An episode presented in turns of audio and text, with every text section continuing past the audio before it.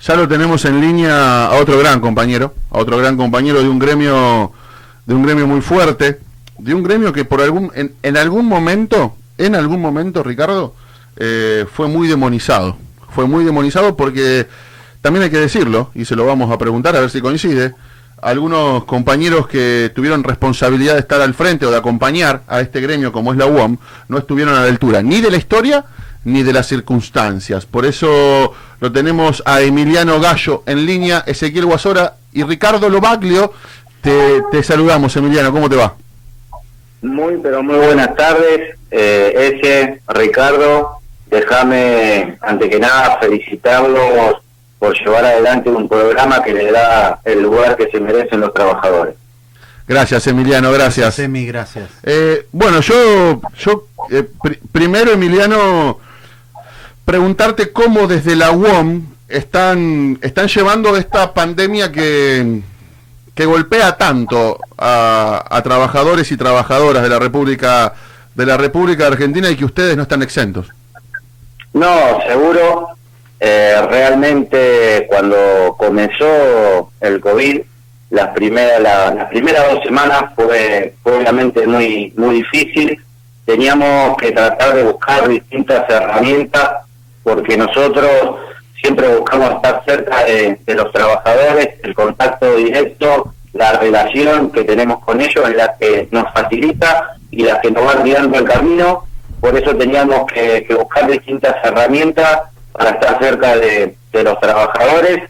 Nos pusimos a trabajar muy rápidamente, el gremio no dejó de funcionar nunca, en eso yo tengo que agradecer a toda la comisión directiva que entendió rápidamente que el gremio no puede estar cerrado más allá de, del miedo que obviamente tienen todos, pero si hay una fábrica funcionando, de ninguna manera el, gremio podría estar cerrado. Así que en ese sentido rápidamente actuamos, el gremio estuvo abierto, buscamos los distintos mecanismos para estar cerca de, de los afiliados, para contenerlos. Hemos buscado también a través de, de, nuestro centro de, formación. Eh, queríamos buscar las distintas maneras de acompañar y de ayudar desde nuestro lugar. Hemos creado más de 3.500 máscaras sanitarias en nuestro centro de formación, en nuestro centro cultural, que fueron destinadas a distintos centros, a distintos centros de salud. También eh, se fabricaron 300 portazuelos que fueron también entregados a distintos centros de salud. Eh, buscamos distintas herramientas para estar cerca, eh, para estar acompañando no tan solo a, los trabajadores, sino a, las personas más humildes, a los que le estaba faltando un plato de comida rápidamente y ahí con un aporte de, todos los que conforman el Club Deportivo Metalúrgico. Eh, nosotros estamos afiliados a AFA, también le quiero agradecer que en un club que comienza hace, hace tan poco tiempo, eh, tuvimos dos ayudas muy importantes de, AFA y las convertimos rápidamente en alimento para ayudar a todos los a todos los vecinos de la zona de Manuel Alberti y también para los jugadores, para el cuerpo técnico, para cualquiera que lo pueda necesitar. Pues, la verdad es que, que, es excelente. Ahí estábamos hablando con Ricardo que iba a haber una unificación de, mm, de centros de salud, que es lo que estaba contando Emiliano ahora, Richard. ¿Cómo? Eh, no, no, no. Lo que estábamos hablando, inclusive, bueno, hablando de, lo, de la solidaridad, ¿no? El laburo que estás haciendo, que, que realmente es impresionante y que se nota, y sobre todo la humildad que tenés como un dirigente eh, en la altura, estás a donde tenés que estar, y bueno, lo remarcaba recién con ellos. Y bueno, estamos haciendo un trabajo en conjunto, por eso también esta mañana estuvimos muy cerca de, de un foco de pandemia, ¿no? Como es el, el barrio San Jorge, ahí en Torcuato. Sí, nosotros tenemos un lema que es estar donde, donde haga falta. Ahí también tiene que, quiero reconocer a, todos los que conforman la agrupación Volver a las Raíces. Esta agrupación se creó hace dos años. Hoy ya contamos con dos centros culturales, eh, contamos con, con un comedor que donde se le da la contención a más de 120 chicos y donde se realizan distintas ollas populares, el club del barrio, en iglesias, en distintos sectores y, y buscamos las distintas maneras de poder estar cerca de los que más lo necesitan y la verdad que, que más allá de que se complica todo, que esta pandemia hace todo más difícil, eh, la entrega, la entrega de, todas las compañeras, de todos los compañeros de la agrupación, sinceramente te dan mucha fuerza. Yo no tengo, no tengo vergüenza en decirlo. Eh, esta situación nos quiebra, eh, pero de ninguna manera eh, nos debilita, nos fortalece. Eh, la verdad que estar cerca de la gente que, la está pasando mal, compañeros y compañeras, vecinos que jamás tuvieron que salir a pedir un plato de comida. Por eso cuando nosotros hacemos la olla tratamos de hacerlo lo más rápido posible, porque sinceramente le da vergüenza. Es gente que jamás fue a buscar un plato de comida y, y bueno, esos temas te pegan muy fuerte y, y, la verdad que, como les decía, más allá del dolor que nos causa, no, nos, nos da más fuerza para seguir adelante y, y para atacar la necesidad urgente que hoy tiene el país. Ahora, ahora Emiliano, qué, qué alegría que me da escuchar a Emiliano. Que, la verdad, Emi, que me da una alegría enorme. ¿Qué edad tenés, Emiliano?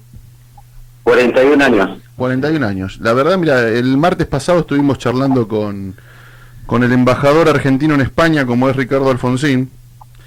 Y yo le, le planteaba a Ricardo eh, si era si ya era hora de una nueva renovación eh, política, pero también sindical, y estoy viendo que vos sos parte fundamental de esa renovación dentro del arco sindical, gremial. Eh, ¿Te ves en un futuro articulando para, para ir ganando terreno y que no se malinterprete lo que voy a decir? Porque yo siempre entiendo, querido Emiliano, que a los compañeros más grandes y con más experiencia siempre los tenemos que tener al lado porque tienen que estar, tienen que ser consultados diariamente y creo que tiene que haber una, articulación mancomunada. Eh, pero vos también coincidís en que tiene que haber una renovación política y gerencial, eh, tanto, valga la redundancia, en la política como en los gremios. No, sí, seguramente coincido con, con lo que me estás planteando y, y, también entiendo de que, que, tenemos que aprender y, y acompañar a los que que vienen en esta historia trabajando y bregando por, por todos los compañeros. Mira, yo te me, me preguntaba eh, si yo estoy pensando en más adelante. Eh, yo comencé hace 12 años como delegado, eh, obviamente primero como trabajador, si no de ninguna manera podría ser delegado. Claro. Me tocó estar como colaborador en la seccional Vicente López y yo jamás pensé en ser secretario de organización. Traté de hacer lo mejor que podía como colaborador. Tuve la posibilidad de llegar a ser el secretario de organización y jamás pensé en querer ser el secretario general. Pensé en ser el mejor secretario de organización que podía ser y llegó esta oportunidad de ser el, secretario general de la seccional sin pensarlo y, y la verdad que, que es un honor es un honor porque es algo que realmente no, no creía. Vas a tener, ¿estás ahí, Emi? Sí, sí, te escucho perfecto. Vas a tener un desafío enorme, querido Emiliano, porque acá, que, acá también creo que vamos a coincidir. Hay un enorme sector de la sociedad que está, cuando le nombrase la palabra sindicato o gremio, está totalmente descreída. Eh, y es, es, aquella, es aquella parte de la sociedad donde donde ha visto quizás maliciosamente por parte de los medios de comunicación ensuciar la palabra, no bastardear la palabra sindicato, la palabra gremio, la palabra CGT, porque la, la pegan mucho a la palabra peronismo y porque también entienden que es la columna vertebral eh, del peronismo. Eh, así que vas a tener un desafío enorme y quiero que sepas que contás con este comunicador y con todo su equipo para lo que sea necesario. Yo te agradezco y, no tengo la menor duda de, que eso es así. Mirá todas las cosas buenas que se pueden hacer desde un gremio, desde crear un club, desde crear una agrupación eh, eh, que, en poco tiempo pueda, hacer, crear una, una murga, eh, una murga donde que le dio oportunidad a, todos a todos los vecinos de Alberti, donde se creó un comedor, y te digo sinceramente, no, no me pone contento crear un comedor. A mí me encantaría seguir creando centros culturales y poder formar, pero es la necesidad urgente y yo sueño con, con que ese comedor el día de mañana sea un centro cultural donde podamos capacitar a los padres de los chicos que van y que los chicos puedan comer, eh, que puedan comer como corresponde en su casa. Pero obviamente que para más hablar de tres o cuatro secretarios generales, ¿cuántos ahora? Tres mil secretarios generales en, en todo el país, pero para más para los medios, hablar mal de tres secretarios generales que hacen las cosas mal, o, de cualquier sindicalista más allá del cargo, que poder comentar las cosas que se pueden hacer bien. Y eso es lo que pasa. Entonces yo celebro un programa con, como el de ustedes, donde nos dan la posibilidad de comentar, de fomentar, de, de decir todo lo que estamos haciendo. Mira, nosotros creamos un club en dos años, hoy tenemos más de 400 chicos que se le da contención y, y créeme que, no es fácil porque lo, lo hubiera querido crear hace siete años y no tuve la posibilidad, pero gracias a Dios lo pudimos llevar adelante. Yo creo que, que los clubes son muy importantes y también déjame agradecer el trabajo incansable de todos los clubes de barrio con las ollas populares, conteniendo a los chicos. La verdad que, es una tarea muy loable y que tampoco se habla, que tampoco se dice. Por eso yo creo que nosotros, nosotros tenemos que dar el ejemplo, eh, lo que puedan llegar a decir que, son dos o tres medios que ya estamos acostumbrados, que, que, traten de... Porque a ver, yo te digo, mira, a los trabajadores yo le digo, usted se imagina, está bien, puede ser que, haya delegados que hacen las cosas mal, que dirigentes que hacen las cosas mal. Yo digo, ¿se le ocurre a ustedes que, que un día llegue un empresario a la empresa, lo llamen a todos y le digan, bueno, la verdad que me está yendo bárbaro, le voy a dar un 40% de aumento, eh, voy a mejorar las instalaciones para que ustedes puedan estar... No pasa. Realmente no, no, pasa, y no va a pasar. Entonces, ¿por qué es necesario que estén los gremios? ¿Por qué es necesario que estén los delegados? Porque tenemos que defender todo, todas esas conquistas donde muchos compañeros perdieron su vida, y, lamentablemente eh, se va perdiendo en el tiempo y no tienen el reconocimiento que se merecen. Pero bueno, nosotros desde nuestro humilde lugar tenemos que bregar por eso, tenemos que, trabajar y dar el ejemplo, sobre todo dar el ejemplo para revertir lo que vos estabas planteando.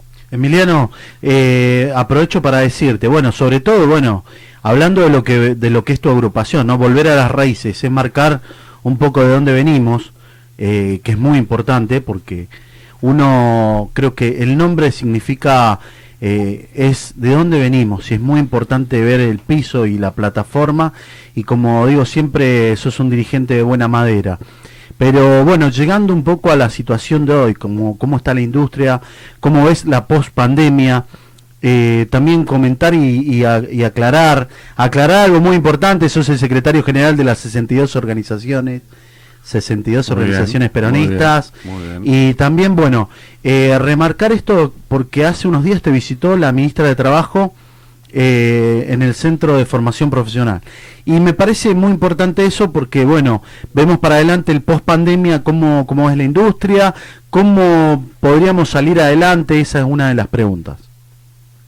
Bueno, mirá, la verdad es que, tenemos que ser sinceros y entre nosotros no podemos mentirnos. Va a ser muy difícil salir.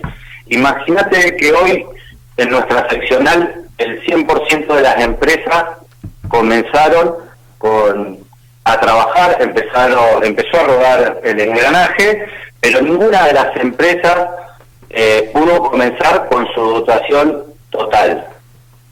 Yo no me imagino una empresa de 1.500 trabajadores eh, que pueda arrancar a pleno una vez que termine, porque hay un montón de, cuidados que vamos a tener que seguir teniendo y vamos a tener que ver entre todos, entre todos cómo podemos manejar esa situación para que nadie pierda su trabajo. Hay una realidad, hoy el gobierno, hay un gobierno presente que trajo una ayuda y que subvencionó parte del sueldo a los trabajadores. La realidad que si ese subsidio no, hubiera, no se hubiera llevado adelante, hoy el 50% de los trabajadores no hubiera cobrado la totalidad de su sueldo y así todos tenemos problemas en muchísimas empresas. Y no están solo los trabajadores. La recaudación de la UOM bajó un 50, un 55% y nosotros tenemos que salir a dar salud con un 50% de recaudación. Tremendo. No, tremendo. No, no va a ser para nada fácil. Ahora lo que tenemos que hacer es trabajar en conjunto, porque esto es como yo lo veo así.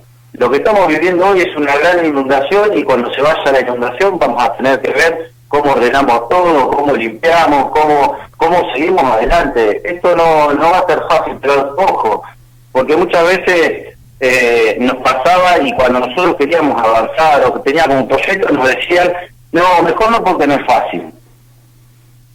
Yo cuando llegué al gremio le dije a mis compañeros la palabra, la, la palabra difícil la sacamos, probamos, si nos equivocamos, si tenemos que pedir disculpas, pediremos disculpas, pero vamos para adelante. Con esto lo mismo, no va a ser fácil, pero tenemos que salir adelante y tenemos que poner todo nuestro granito de arena.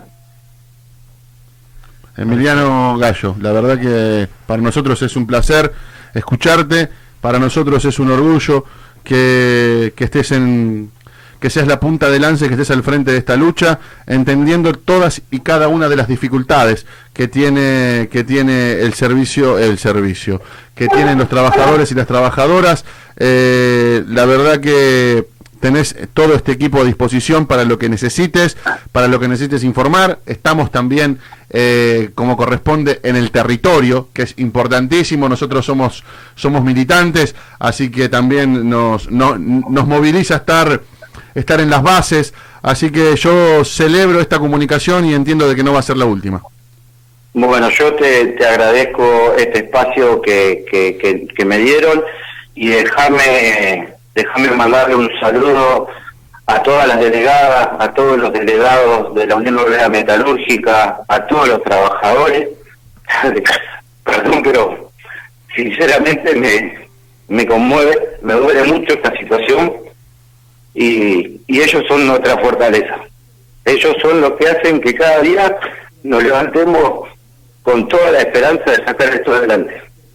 Emiliano, mucha fuerza, mucha, fuerza, compañero. Muchas gracias. un abrazo enorme. Abrazo grande, abrazo grande.